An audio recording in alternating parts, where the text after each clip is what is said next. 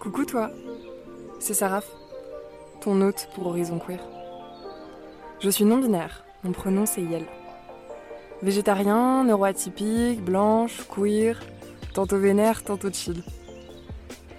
Curieux de rencontrer des adelphes campagnards campagnardes, ce podcast, Horizon Queer, est le prétexte idéal. Entre réflexion individuelle et collective, il vient questionner nos rapports au territoire, ruraux queer et alliés.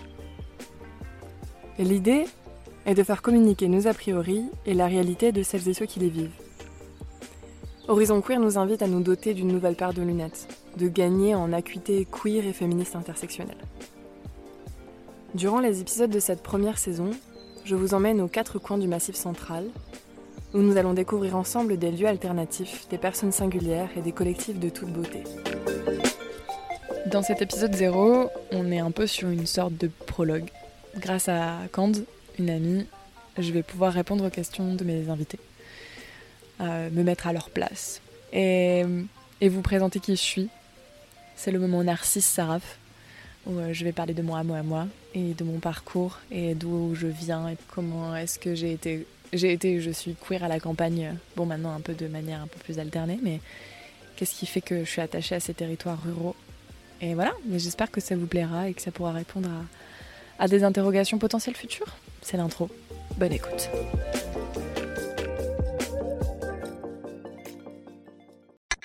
C'est la Saraf du futur qui te parle. Ok, euh, avant d'aller trop vite en besogne et après avoir pris le temps de m'écouter euh, pendant le montage pour savoir comment mon récit pourrait être perçu, j'ai quelques points que j'aimerais clarifier. Alors déjà, les trigger warnings, les avertissements par rapport à cet épisode.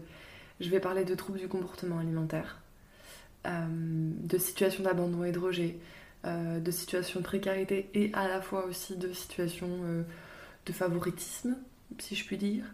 Je vais évoquer des propos homophobes et transphobes. Et puis il y aura aussi des comportements sexistes qui seront évoqués. Et puis je vais beaucoup parler d'hétéronormativité qui vont faire le lien avec mes deux coming out pansexuels et non binaires. Après avoir écouté, réécouté pour le montage, il est apparu qu'à 16 minutes environ, euh, j'estime que je fais de l'agisme euh, parce que je parle de jeunes en disant que c'est ce que je recherche, les jeunes autour de moi. Et en fait, je pense que euh, si je pouvais modifier aujourd'hui ce que je dirais, c'est plutôt des personnes qui sont en accord avec mes valeurs. Je sais pas trop pourquoi est-ce que j'ai dit ça à ce moment-là, mais je l'ai dit et c'est pas ok. Tout comme il faut bien prendre en compte durant cette écoute ma posture. Je vous fais pas un exposé sur l'intersectionnalité, je vous fais juste euh, un, raccourci de ce que j'ai envie de raconter de ma vie euh, ces derniers mois, euh, sur ce que j'ai vécu, mais en 40 minutes. J'espère que ça restera agréable comme écoute et, que vous aurez plaisir à, découvrir la personne que je suis, parce que c'est moi qui vais venir interroger toutes ces personnes et c'est avec ces prismes-là que je vais leur poser des questions et que je vais euh, aussi aller les chercher sur leur vulnérabilité et leur intimité et ce qu'elles voudront bien me partager. Et vous partager par ailleurs. Bonne écoute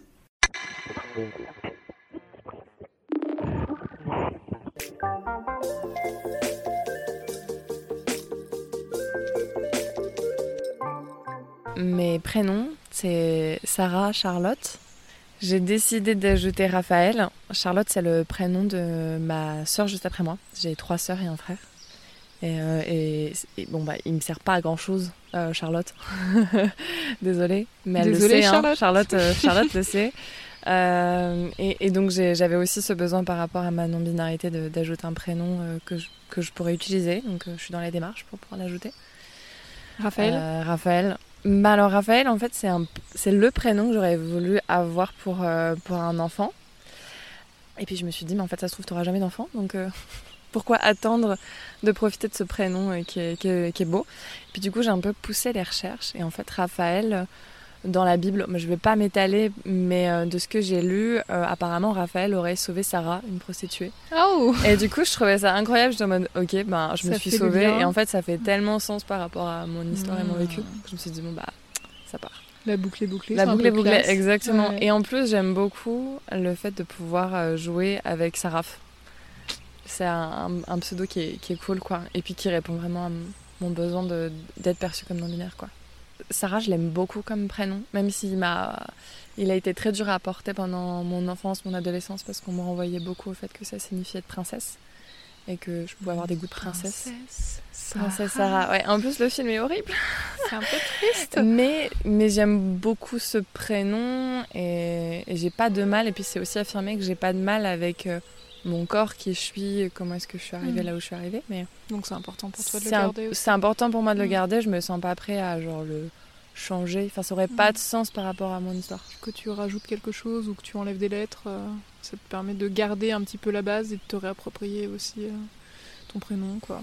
Exactement. Et là, ça tombait euh, quand même plutôt pas mal. Mm. Sarah. Mais prenons ben, Yel. hein. Ça a été tout un parcours. C'est assez marrant parce que j'ai grandi avec la construction de ce podcast. Parce qu'il y a un an, je découvrais un petit peu plus la non-binarité. Je me posais des questions sur mon aspect masculin en moi. Et je me demandais si j'étais une personne transmasque. Et en fait, non. Mais du coup, ça a pris du temps. Et c'était surtout en rencontrant des personnes au fur et à mesure, je pense, de, de mon parcours euh, queer. Et euh, là, avec le podcast, en rencontrant d'autres personnes concernées, en fait. Et du coup, Yel. Mais euh, beaucoup de gens ne font pas l'effort. Et, et j'ai un, un cis-passing euh, de meuf euh, qui est absolument horrible à certains moments. Du coup, je demande euh, aux gens qui ne font pas l'effort de me genre masculin, même si je parais Mm. féminine. Et je les emmerde. En fait, ce qui te dérange plus, peut-être, c'est de ce que tu renvoies aux yeux de ceux qui te connaissent Mm. pas.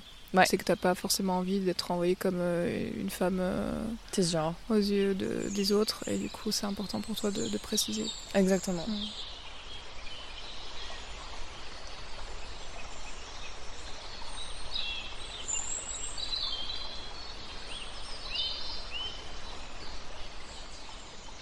Tu t'étais posé la question de savoir si tu étais transmasque. Euh, ça a été quoi ton cheminement de pensée? Comment t'as arrivé à te dire ah bah en fait euh, non euh, Ça date, mon gros questionnement à ce niveau-là, ça date de à peu près le moment de la rupture avec mon ex, Mathilde. Dédicace dédicace, dédicace à toi, peut-être que tu écouteras ce podcast. Anyway, peut-être pas, on s'en fout. J'ai commencé ouais, à me poser cette question-là, de ma manière à me présenter, que ce soit dans cette relation par rapport aux autres. Et en fait, j'ai commencé à essayer de tester ce que ça faisait que d'être genré au masculin. Et ça me plaisait, mais ça venait pas combler tout en fait. Il y a ça et après, du coup, je me suis posé la question de, ok, si je prends de la testostérone, euh, qui a été liée à ma condition euh, physique, euh, ma santé en fait, parce que je, je, je crois être atteinte d'endométriose. Et, euh, et du coup, ça faisait partie des solutions potentielles.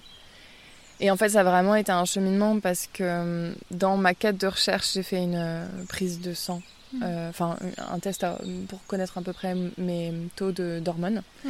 Et en fait, il s'avère que j'ai un taux de testostérone un peu plus élevé que la moyenne. Et euh, donc, voilà, j'ai ma, j'ai ma psy qui a, qui a pu me dire que potentiellement j'étais une personne intersexe. Mm. Euh, c'est c'est venu ajouter des choses où je me suis posé la question est-ce que c'est ça la solution? Et en fait, j'ai regardé les effets euh, potentiels de la testostérone. Et en fait, c'était pas forcément des effets que je voulais sur moi. Mm. Euh, j'ai pas une poitrine énorme, donc en fait, euh, je peux mettre un binder et, et avoir ce kiff-là euh, de me sentir plus masque sans problème. J'ai pas de problème fondamentalement avec mon corps. J'en ai eu beaucoup plus en fait dans l'adolescence à ne pas accepter ma part masculine, à la cacher parce que la société n'était pas du tout prête à ce Mhm. que je le sois quoi. Euh, mais en fait, en acceptant ces parts de masculin, j'étais beaucoup plus en équilibre avec moi-même. Et il y avait une part de moi qui pouvait être déchirée à l'idée de ne plus pouvoir exprimer ma féminité et de me sentir euh, pillow princess quoi. un peu. Mm. La conclusion que je voulais avoir sur la, la non-binarité, c'est qu'en fait, je ne suis pas l'un ou l'autre, qui a une sorte de complexité. Mon rapport au territoire, il est tout aussi complexe parce que je n'ai pas eu d'ancrage. Euh, je, suis née à Lyon, j'ai fait mon enfance jusqu'à mes 8 ans en Ardèche, à Annonay. Et après, on a bougé dans le sud jusqu'à mes 17 ans. Et après, j'ai beaucoup bougé. Euh, en fait, j'ai- vraiment pas eu d'attache à un territoire. Pour autant, j'ai beaucoup connu euh, bah, dans mon enfance la ruralité.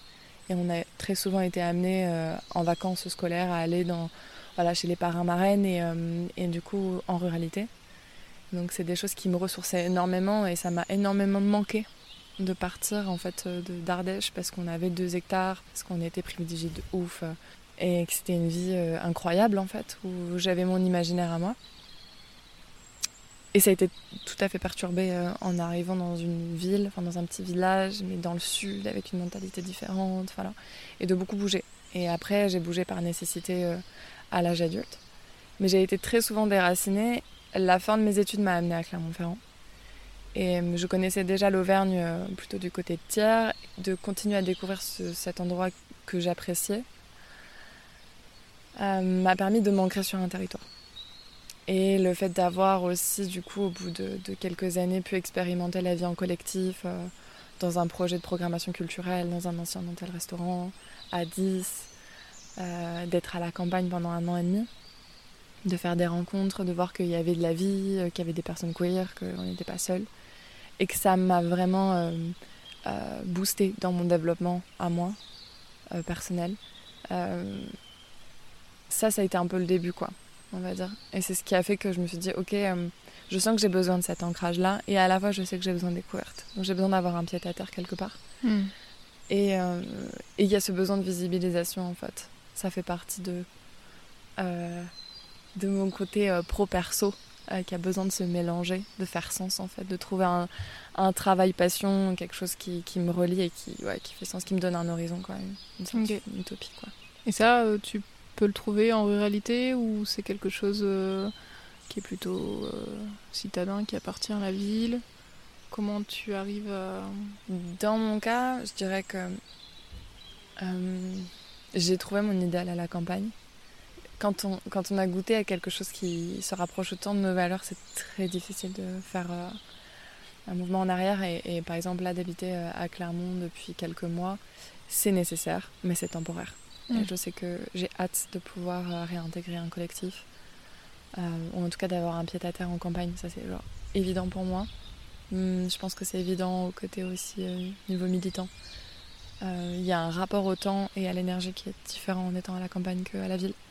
J'ai vraiment du mal à retourner dans des grandes villes, que ce soit Lyon, que ce soit Paris, Marseille, mm. Montpellier ville tout court en fait, où il y a énormément de consommation, euh, de stimulation sensorielle. Je, je, peux plus en fait. et hmm. puis ça fait tellement plus sens par rapport à ma vision du travail, hmm. ma vision des relations, ma vision du temps. Donc c'est sûr que mon avenir à moi il sera à la campagne, ça c'est évident.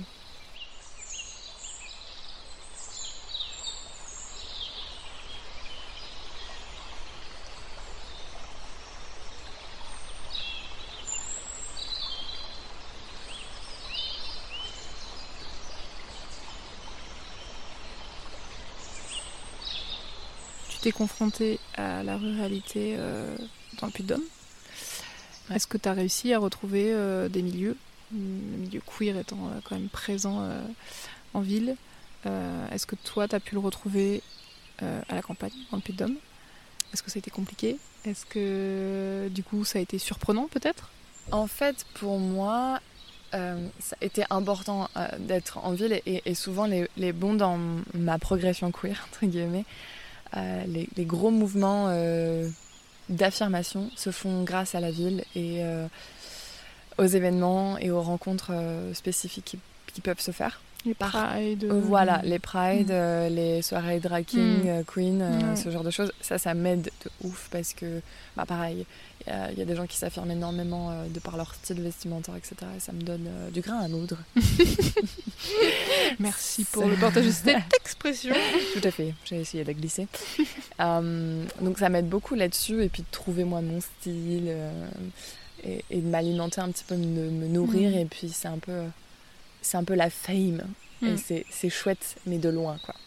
Et par contre, euh, l'aspect euh, ancrage, progression, affirmation se fait plus à la campagne, mais aussi parce que c'est un peu éviter euh, ce dont je parle très souvent quand je discute avec des personnes militantes de quelques milieux que ce soit, mais cet effet euh, regroupement euh, de militants et où du coup il y a une sorte de pureté militante qui, Mm, entre-soi. s'incruste, un entre-soi de Mm. dingue et en fait que, que j'apprécie pas Mm. parce que ça, ça bloque des gens, ça fiche des situations et ça empêche pas mal de choses. Alors qu'en fait à la campagne, c'est ça sera pas ton étiquette première en fait, il y a tellement d'autres choses, Tu tellement d'autres aspects. queer, tu seras euh, tu autre peux, chose tu, avant. tu peux ne pas l'être et Mm. en fait tu as aussi d'autres combats qui sont menés et euh, du coup tu as un éventail de possibles qui est quand même beaucoup plus poussé quoi je trouve. Ça c'est marrant parce qu'on a plutôt euh, l'idée d'une campagne euh, inverse, enfin extrêmement euh, renfermée sur soi, où tu ne sors pas justement d'un cadre, d'une étiquette. Ça a été un peu, je pense que ça a été un peu mes, mes questions de est-ce que ça se passe comme ça ailleurs? Mm. En fait, c'est- ça fait partie de mes volontés par rapport à ce podcast et de me dire est-ce que c'est comme ça partout Mm. ou est-ce que ailleurs c'est différent? C'est forcément différent, mais à quel point ça l'est? Mm. et, hum, et je pense qu'il y a des endroits où c'est possible d'être euh, outé, d'autres non, d'autres où c'est intéressant, d'autres où ça ne l'est pas. En fait, en allant dans ce projet culturel que j'avais depuis mes 18 ans, faut le savoir quand même, c'est un truc qui me trottait dans la tête depuis longtemps. J'ai fait mes études par rapport à ce projet de, de résidence d'artistes et de programmation culturelle en ruralité. Et en fait, me confronter à ça, ça m'a mis devant d'autres questionnements que je m'étais pas posés sur euh, comment ça va se passer le collectif. Parce que ça dépend énormément des personnes avec qui on est à ce moment-là et bah, de l'environnement. on a été confronté à ok, maybe il n'existe absolument aucun jeune autour de nous. Comment est-ce qu'on va survivre dans tout Mm, ça Euh, Maybe it's the beaufitude permanente. maybe. Et en fait, on a été surpris, surprise euh, à plein d'égards, je pense. Ça c'est marrant parce que moi du coup je viens également de, de la ruralité euh, profonde pour laquelle j'ai une grande tendresse et euh, justement euh, pour avoir été euh, dans des situations où tu tiens un bar pendant des soirées en ruralité où tu essayes de défendre une programmation culturelle qui est un petit peu différente de, de ce qui peut se retrouver. Alors c'est hyper surprenant parce que du coup tu peux avoir des très mauvaises expériences mais tu peux aussi rencontrer des gens d'une richesse infinie euh, qui ont des parcours euh, de fous et que euh, enfin tu t'att- tu t'attends pas à les croiser dans ces dans ces lieux là quoi. Et je trouve que ça c'est plus compliqué à avoir en ville parce que en ville on a tendance à justement traîner avec des gens qui nous ressemblent parce qu'on a cette possibilité là on est tellement nombreux. On est entre nous on est sécurisé à la campagne comme il y a peu de lieux où il se passe des choses tu vas là où il se passe des choses et du coup tu rencontres une diversité de gens. Des fois c'est malheureux, des fois c'est euh, c'est chouette. Tout à fait. Et en fait, tu rencontres des personnes que tu pensais jamais pouvoir Mm. rencontrer. À la fois, il y a des personnes, euh, bon, tu t'en serais passé, mais en même temps, tu as un soutien. Ce qui était assez incroyable, c'était d'avoir aussi, de, de par les nouvelles connaissances qu'on a fait, qui étaient en fait des, des- des jeunes qui habitaient à côté. C'était incroyable de se dire, oh wow, vous êtes jeunes, vous êtes incroyables, vous habitez à côté, on va pouvoir faire des trucs de ouf. Et c'est des nouveaux potes. De se dire, ok, on, on arrive vers la trentaine et en fait, euh, on peut quand même se faire encore des nouveaux potes. Mm. Et qui, en plus, sont basés sur nos valeurs et, Mm. et, ce- et sur ce qu'on veut dans la vie, donc trop chouette. Et donc il arrivé des soirées où il pouvait y avoir des dérapages ou des choses qui- qu'il fallait qu'on contrôle et où on a trouvé du soutien. Moi, il y a des fois où ça faisait trois fois que je demandais d'arrêter, que quelqu'un fasse quelque chose, etc. Et au bout de la quatrième, les personnes ont pris en charge le truc, quoi. en mode on va le faire, quoi. euh, c'est bon, genre si la personne n'a toujours pas entendu, c'est pas ok, quoi. Mm. Et donc ça, je sais pas si par bah, je sais pas si ça se serait passé en ville, mais en tout cas, en tout cas, ça se gère. En tout cas, aussi un truc qui était hyper important, c'est de se dire que, bah, en fait, à la campagne, si euh, il existe euh, des moments culturels, euh, des moments de sociabilité.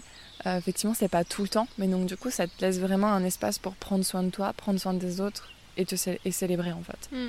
Et ça, c'était vraiment l'équilibre que j'avais envie de trouver et qui, qui est super dur d'avoir été un- d'une certaine manière un peu perdu. Mm.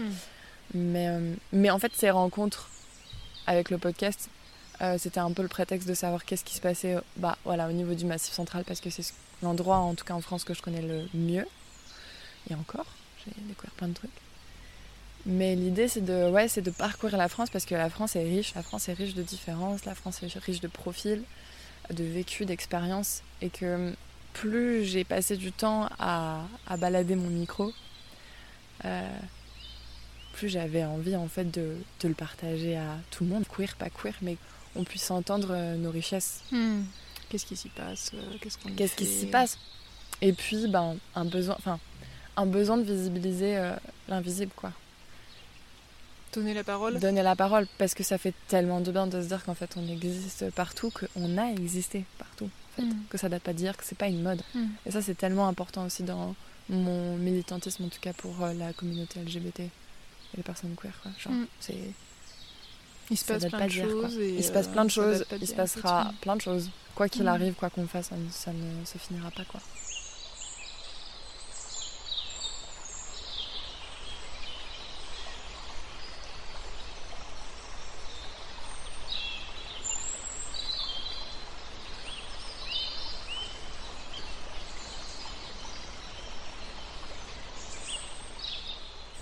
Concernant ton coming out, comment t'as procédé? Comment ça s'est passé? Est-ce que tu veux bien nous raconter? J'ai dû faire euh, deux coming out. Euh, J'aurais bien aimé euh, m'en passer, comme beaucoup, je pense. Mais c'était compliqué parce que j'ai une famille compliquée et j'ai des parents compliqués. J'ai fait un premier coming out sur ma sexualité, sur le fait d'être pansexuelle. Quelque chose que, sur lequel j'avais évolué un temps en me disant plutôt lesbienne parce que je relationnais qu'avec des personnes AFAP. Mais finalement, en fait, non, je suis pansexuelle et c'est ok. Euh, mais j'avais, je pense, un besoin d'affirmation de non, je ne, je ne me marierai pas ou je n'aurai pas. euh, Enfin, mariée. Enfin, je ne construirai pas mon futur avec une personne cis. Un mec cis, pardon. Mon cœur bat un peu plus vite. C'est, assez dur d'en parler. En même temps, je pense que c'est important pour comprendre aussi mon besoin de, de visibiliser les choses et les parcours et les gens et tout Mm. ça. Mais euh, du coup, il y a eu ce premier coming out sur ma sexualité qui s'est plus ou moins bien passé avec ma mère, disons. On va dire que c'était accepté, même si c'était pas vraiment compris et que j'ai eu droit à des questions hyper personnelles sur, euh, sur l'aspect très privé de mes relations. Voilà, des choses qui ne se, qui ne se posent pas. pas, hein, qui ne se Mm. demandent pas. hein. Si, vous, si on- vous êtes dans cette situation un jour, euh, ne- voilà, juste entendez, hein, peut-être, c'est bien déjà. Et puis mon père, euh, ben lui a vraiment été pas du tout ouf euh, là-dessus. On va dire que pour être assez sobre, pour lui j'étais malade quoi. Malade? Ouais, malade. Mm. Qu'il fallait que je, je compris pour moi, pour que le démon sorte de moi et que parce que j'avais changé depuis que j'étais avec une femme et que, Ah, que j'étais plutôt plus moi, alors qu'en fait j'ai jamais été autant moi que Mm. quand j'étais avec mon ex. Donc euh, en tout cas, lui te reconnaissait peut-être plus. lui ne me reconnaissait plus Mm. et puis, euh, puis j'ai su euh, plus tard qu'en fait c'était parce que pour lui il pouvait pas me voir enceinte si j'étais avec une femme. Donc il y a un petit, un petit, toujours un petit Mm. problème, hein, euh, ça c'est pas voilà. Et puis après le plus dur, honnêtement, euh, genre c'était presque accepté quoi. Enfin voilà c'était compliqué mais c'était presque accepté, toléré quoi. Mais vraiment le, le passage le plus dur ça a été sur la non-binarité quoi. Mm. C'est pour eux c'est incompréhensible. Comment ils ont réceptionné ça? Est-ce que du coup ça a été vécu, je sais pas, comme un caprice de ta part pour eux euh, Comme quelque chose, euh, ah, qu'est-ce qu'elle qu'est-ce qu'elle vient nous emmerder encore euh, avec ces trucs-là?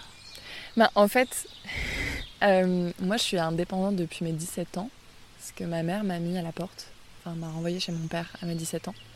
Donc ça fait depuis mes 17 ans que je suis plus ou moins autonome, pas forcément financièrement, mais en tout cas de sorte de débrouille et de Mm. soin de soi, ouais. Mm. Et donc du coup il y a une évolution que ni l'un ni l'autre n'ont vraiment compris, et ne comprendront je pense jamais. Mais il a fallu que je survive en fait sans eux, sans mes sœurs aussi pendant une période. Euh, donc j'ai été très autonome très rapidement et en fait je me suis construite sans eux en fait. Je me suis construite au travers de rencontres de personnes Mm. qui ont été comme ma famille de cœur et qui le sont encore et, et c'est grâce à eux que j'ai grandi. Mais donc du coup je pense qu'il y a un décalage qu'ils comprendront jamais. Et, et ma non-binarité elle a toujours été là depuis que je suis petite en fait. C'est-à-dire que j'ai des, souvenirs à la fois d'avoir été de, de- de tomber amoureux, amoureuse de, de ma meilleure amie de l'époque euh, et de différentes personnes, je vais pas citer les noms, mais de plusieurs personnes, que ce soit primaire, collège, lycée, euh, études sup, où j'ai eu des crushs de ouf et que j'ai vraiment compris plus tard. Et il y a aussi cette part de garçon manqué, entre guillemets, effectivement. J'aime pas cette expression, mais en fait, Mm. c'est ce sentiment en fait de vouloir tout le temps traîner avec les garçons, de pas savoir Mm. si je voulais être avec eux ou être eux.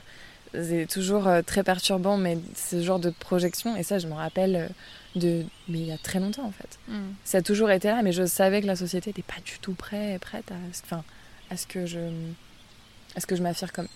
à ce que je m'affirme comme telle. C'était pas Est-ce possible. que du coup, euh, il y avait ce refus de, en tout cas des rôles de genre? C'est-à-dire que quand, t'étais, euh, quand tu dis euh, t'allais jouer avec les garçons, parce qu'on ce qu'on te proposait euh, à cette époque-là du côté des filles, c'était Euh, j'ai- pas j'ai été- bercée par Barbie parce que mon père a été représentant de la société Mattel 25 ans. Oh. Euh, donc, euh, alors pour certains, certaines, ça aurait été une chance parce clair. que j'ai eu des. Barbies à foison gratos, euh, la maison, l'avion, tout, tout Barbie. Barbie, euh, Barbie, médecin, Land- non mais mais Barbie tout. euh, Non, alors il n'y avait pas encore les, les métiers progressistes. Ah oui, euh, pardon.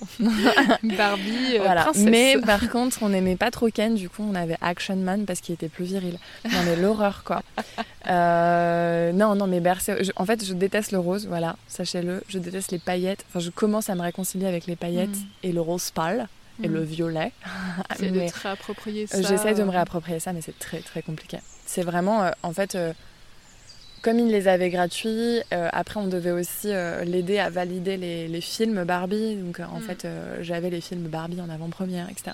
C'était vraiment l'horreur en fait, vraiment. Mm. Et puis j'ai eu des cartes à Barbie jusqu'à la quatrième parce que c'était gratuit, donc tu comprends, bah, on s'en fout de ton identité en fait. C'est hyper intéressant ce que tu racontes. Et donc c'est super dur en fait, c'est super Ouais. dur d'avoir été bercé par rapport à ça. Eux ils estimaient ça comme une chance parce que j'avais des, des jouets gratuits, mais en fait, ça te permet pas de choisir ouais. ce que tu veux, quoi. Donc ça, et puis en plus, euh, notre mère avait fait le choix de pas vouloir nous bercer avec euh, à la télé des, des choses violentes, entre guillemets. Donc on n'avait pas le droit, on n'avait pas accès à la culture pop. Du coup, moi, j'ai été ultra isolée. Enfin, j'ai été très isolée en tant qu'enfant pendant très longtemps. Par rapport à la Euh, culture. Ouais, par rapport à la culture. Et donc, du coup, ma capacité à faire du lien, c'est-à-dire que j'ai été très seule tout le primaire, tout le collège. Le lycée, j'ai commencé un peu à sociabiliser, mais du coup, j'allais à l'extrême. Et en fait, je suis allée dans des, euh, dans des stéréotypes qu'on attendait de moi. En fait, j'étais hyper efféminée. Euh, c'était euh, soit envoyer mes seins, soit envoyer mon cul. hein. Clairement, je on va pas se mentir. Et même moi, avec le recul, je me dis, mais, mais purée, mais en tant que parent, pourquoi est-ce que j'ai pas eu juste de l'écoute et juste qu'on me reçoive et qu'on me dise, mais en fait, chérie, faut que tu prennes soin de toi et, et pas de me traiter tous les noms parce que c'est ce que j'ai reçu, quoi. Et de me dire, bon, bah, en fait, t'as pas besoin de coller à cet idéal-là, en fait, tu peux être qui tu veux. Et ça, j'ai, ça je l'ai pas eu. Et du coup, je pense que ça m'a forcé à rentrer dans l'hétéronormativité parce que comme ça, d'une certaine manière, j'étais reconnue. Pas forcément en bien, Ouais. mais j'étais reconnue dans une classe, tu vois. Puis ça, alors ça, ça devrait pas, mais ça m'a pas aidé à me faire respecter. Euh, J'ai eu une sexualité très débridée très tôt euh, parce qu'on m'a pas appris euh, ce que c'était que de se respecter en fait, parce qu'on m'a pas respecté, juste tout simplement. Et je l'ai vraiment appris à mes dépens, seule et sans appui familial. Donc ça, ça a été un peu long et en même temps, euh, je pense que j'ai grandi plus vite que beaucoup de gens. Hmm. Et, et le fait de voyager, de partir loin aussi, de pouvoir me réinventer à La Réunion, parce que j'ai été sur l'île de La Réunion euh, pendant deux ans pour un BTS. Et, euh, et ça, ça m'a permis aussi de d'effacer toutes les étiquettes qu'on m'avait attribuées et Mm. de pouvoir exister euh, en tant qu'individu. Et je suis arrivée là-bas avec les cheveux ultra longs et avec un truc de de croyance de féminin sacré, nanana, euh, qui m'a poursuivi longtemps parce que je pense que le fait d'avoir de l'endométriose, d'avoir des douleurs euh, au niveau des règles hyper euh, intenses, bah, ça, te, ça te rallie tellement en fait à, cette condition euh, de personne menstruée en fait. Mm. Et tu, tu crois tellement que c'est dû à ta condition et que c'est comme ça et que ça va être comme ça toute ta vie et voilà, parce qu'il n'y a pas de solution, que ça m'a vraiment poussé dans mes retranchements par rapport à, à cette partie de mon genre qui a été assignée à la naissance quoi. T'es revenu avec les cheveux coupés. Je suis revenue avec tu le vas- cheveu euh, mi-long, plutôt euh, carré court. Ça, c'était euh, première, euh, première partie. Je suis arrivée à Paris 8 euh, pour ma L3, Infocom, qui était, qui était incroyable, meilleure, meilleure année universitaire. Et puis après, bah, le master à, à Clermont en communication et démocratie participative. Et c'est au bout d'un an, un an et demi, après avoir été avec mon ex Nicolas, Dédicace. Ouais, que je croyais être le dernier mec cis avec qui je relationnerais. On habitait ensemble et tout. Et puis au bout d'un moment, j'étais en mode non, mais en fait, je peux pas passer à côté de ma queerness, c'est pas possible. Et je me suis coupé les cheveux et depuis, je ne me suis jamais laissé repousser les cheveux Mhm. euh, longs, quoi. et je n'y reviendrai pour euh, rien au monde. Et donc, tu es allé expérimenter euh, autre chose dans l'expression de ton genre? Oui. C'est ça? Alors, accepter que je puisse porter des choses masculines. Euh, et accepter que je serai sûrement rejetée pour ça par ma famille, que je serai pas, euh, pas bien vue, mais que c'était ok et que, que tant que ça me faisait plaisir à moi, c'était important. Enfin, c'était tout ce qui comptait quoi.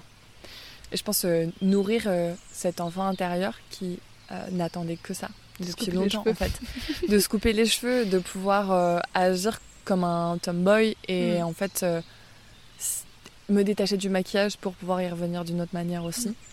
Euh, me trouver beau en fait, me trouver beau au naturel et sans maquiller. Mm.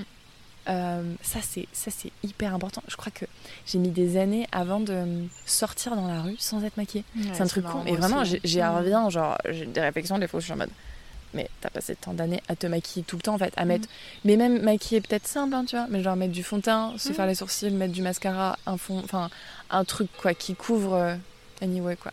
Ouais, exactement euh, la même. Exactement. Euh, à se dire oh euh, attention là tu n'es pas rentré dans la case euh, féminine tu n'as pas le droit de sortir dans la rue En fait, tu colles pas à ce qu'on attend de toi en fait. hallucinant de se dire que c'est tellement ancré dans un petit coin de notre cerveau Quand je suis dans la rue et que je, par- je parais un peu plus euh, masculine, c'est incroyable les regards. Enfin, dealer avec ça aussi, tu vois. Genre, au final, quand tu prends la décision, ok, je vais arrêter de me maquiller, ça c'est une chose. Mais ensuite, accepter l'androgénité et apparaître dans l'espace public comme tel. Euh, faut savoir aussi que je suis tatouée un petit peu des pieds à la tête.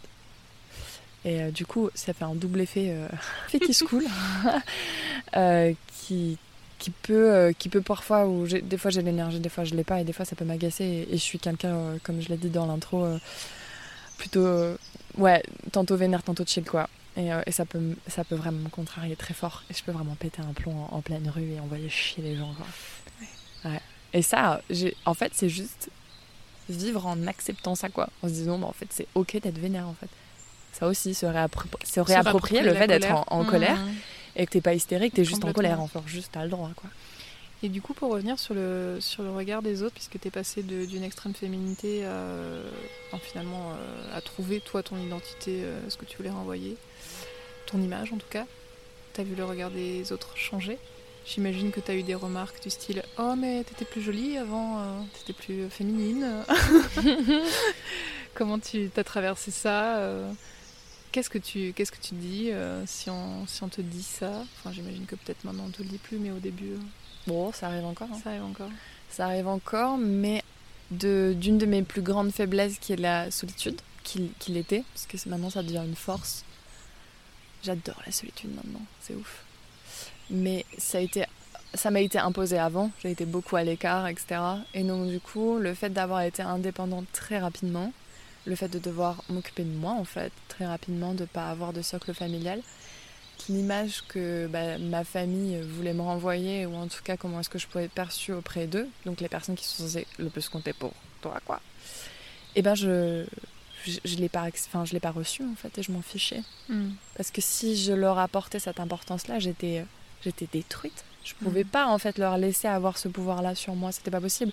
Sinon j'étais plus de ce monde. Enfin clairement euh, on peut pas vivre avec des gens qui vous haïssent et qui vous renvoient une telle image. C'est pas possible. Du coup je pense que ça ça a été une- un, un grand apprentissage sur moi et sur la vie de on s'en fiche des autres.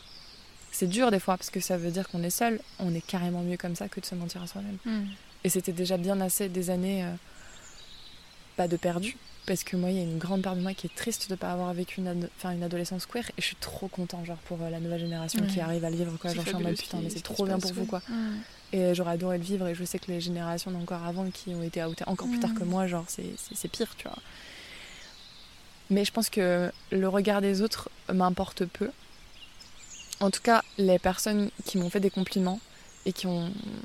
Toutes les personnes qui m'ont validé dans, dans ce que je renvoyais, bah, je pouvais être sûre qu'en fait c'était c'était les vrais hein, et que Mm. du coup ils me comprenaient et qu'ils me voyaient. Et j'ai eu plein de retours ultra positifs, euh, même de mes sœurs, quoi, Mm. qui étaient en mode ça te va trop bien la coupe et tout, et qui me font des compliments à chaque fois que je me coupe les cheveux, quoi. et qui sont même en mode euh, putain mais t'es trop badass, euh, tu oses. euh. Il y a eu euh, une coupe une fois où du coup j'avais quasiment tout rasé et qu'ils étaient en mode mais il y a que toi pour faire ça en fait. mais c'est trop chouette et, et ça, ça renvoie des trucs hyper positifs et donc il faut garder que ça. Les autres ça leur renvoie. Je pense que aussi ce que ça m'apprend c'est que les gens qui réagissent mal, ça les renvoie juste à leur propre peur. Et Mm. ça aussi ça rassure de ouf. Tu te dis ok tu le prends mal, ça me regarde pas. c'est à toi de dealer avec ça. Est-ce que du coup tu te sens plus aligné avec toi-même euh, maintenant de ce que tu renvoies? J'ai ressenti ça et on va dire que ça reste quand même plutôt assez récent. Parce qu'en fait, euh, donc, comme je le disais, c'était il y a à peu près un an que j'ai commencé à avoir vraiment cette euh, réflexion sur ma non-binarité. Et ça a été vraiment un parcours que j'ai eu à la fois à construire, à découvrir cette non-binarité-là et à faire face à hum, mon manque de confiance en moi par rapport à ma dernière rupture. C'est assez récent le fait d'être aligné par rapport à mon identité parce que ça a été vraiment tout un process d'à peu près un an là, en tout cas pour découvrir un petit peu plus là où j'en suis. C'est forcément euh, lié à ma confiance en moi. Ma dernière rupture a été euh, et toujours, je pense, encore un peu douloureuse. Et il m'a vraiment euh, perdue. Je me suis sentie perdue en fait. Je savais plus qui j'étais à la fin de la relation que j'avais. Et du coup, il fallait tout redécouvrir. Et puis, je repartais vraiment à zéro. Je quittais le lieu dont j'avais rêvé depuis mes 18 ans. J'avais plus d'objectifs, j'avais plus de maison. J'ai été sans, sans domicile euh, fixe pendant six mois. Ça fait que quelques mois que j'ai retrouvé un appart. Euh, j'ai mes douleurs euh, d'endométriose qui ont pris énormément de place. En fait, il y avait beaucoup trop de choses. En fait, c'est comme si je marchais sur, un, sur plein d'œufs, Euh, un sol effrité, je ne sais Mm. pas. Enfin, il y a plein de métaphores pour, euh, pour dire que j'étais complètement instable et que tout tournait dans ma tête et que je, je savais même plus le sens des choses de la vie. Euh, J'avais mis tellement de sens dans la personne que j'étais avec, avec mon ex Hmm. qu'il a fallu tout, tout refaire. Et maintenant, je suis trop fière de là où je suis. Je savais que ça serait dur. J'ai déjà passé des grosses phases comme ça de questionnement d'identité. J'ai déjà eu des steps un peu comme ça. Mais là, à ce point perdu et à ce point se redécouvrir, euh, c'était impressionnant, quoi. Et d'avoir de nouveau confiance en soi. Et euh, bah, du coup, euh, merci la thérapie, merci ma psy. Dédicace à la psy. Dédicace à la psy. Ouais, de ouf. Mais de ouf, elle m'a grave aidée. Et puis, euh, mon dernier taf, je pense que c'est important d'en parler. Euh, j'ai- mis longtemps avant de retrouver un, un travail à mi-temps parce que je voulais que ce soit quelque chose qui fasse du sens. Et du coup, je travaille en périscolaire avec des enfants, donc euh, maternelle primaire. Et c'est les premiers à avoir utilisé Raphaël, euh, mon Oh. deuxième prénom, pour pouvoir parler de moi. Et donc, de manière alternée, dans la cour, j'ai le droit à Sarah ou Raphaël ou Saraf. Et euh, c'est un, plaisir, quoi. Et de- Mhm. du coup, de pouvoir échanger sur la non-binarité, de discuter féminisme avec les CM2. Euh, et, et ça, dans la construction de, de- de se sentir vu et compris. Et du coup, j'ai des- j'ai plein de questionnements, donc que ce soit sur mes tatouages, que ce soit sur ma façon de m'habiller. euh, Il y a des moments où je suis très boyish et où ils sont Mm. en mode Ouais, t'es trop beau et tout, genre euh, trop stylé, ton t-shirt et tout. Et, euh, et des moments où je suis très féminine et où les filles elles sont en mode Ah waouh Et du coup, bon, bah, même si ça fait pas autant plaisir que quand je suis masque, euh, c'est cool en fait. C'est cool de pouvoir alterner et qu'il y ait zéro réflexion, que ce soit Mhm. aussi ma hiérarchie qui était en mode On est en 2023, en fait, c'est ça devrait être normal et tu devrais même pas avoir besoin de faire un coming out quoi. Donc en fait c'est vraiment l'évolution et la consécration et c'est comme si toutes les graines que j'ai mises à germer pendant un an elles sont en train de fleurir et du coup c'est le kiff. Ce qui, est, ce qui est fort chez les enfants, c'est qu'ils t'enferment pas dans une case. C'est-à-dire qu'ils te prennent comme t'es. Et du coup, Puis même tu peux les remettre à leur place, c'est-à-dire que Mm. moi il y en a déjà un qui m'a dit mais pourquoi tu t'es maquillée autant et tout? Je dis bah parce que j'avais envie, c'est quoi ton Mm. problème? Genre j'avais juste envie et il me dit ouais c'est vrai ok. En fait c'est ça, t'as pas peur d'aller à la confrontation parce qu'en fait ils sont juste curieux et ils ont Mm. envie et en- d'une certaine manière ils te poussent à être d'autant plus toi-même, tu vois. Complètement.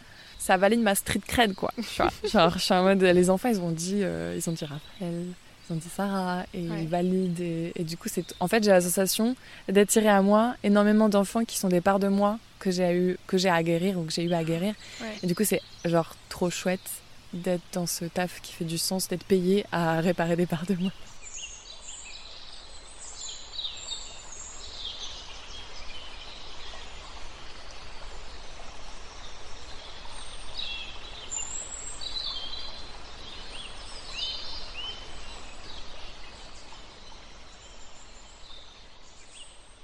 Parlais de, de sable mouvant, de ta vie qui avait été. euh, qui avait été un peu difficile et le fait de me retrouver et, de, et que au final en fait d'avoir cette espèce de croyance de tout, tout va s'arranger. T'as déjà vécu des situations similaires où tu savais pas où t'avancer mais il faut y croire en fait. Tu sais pas en quoi tu crois mais tu y crois.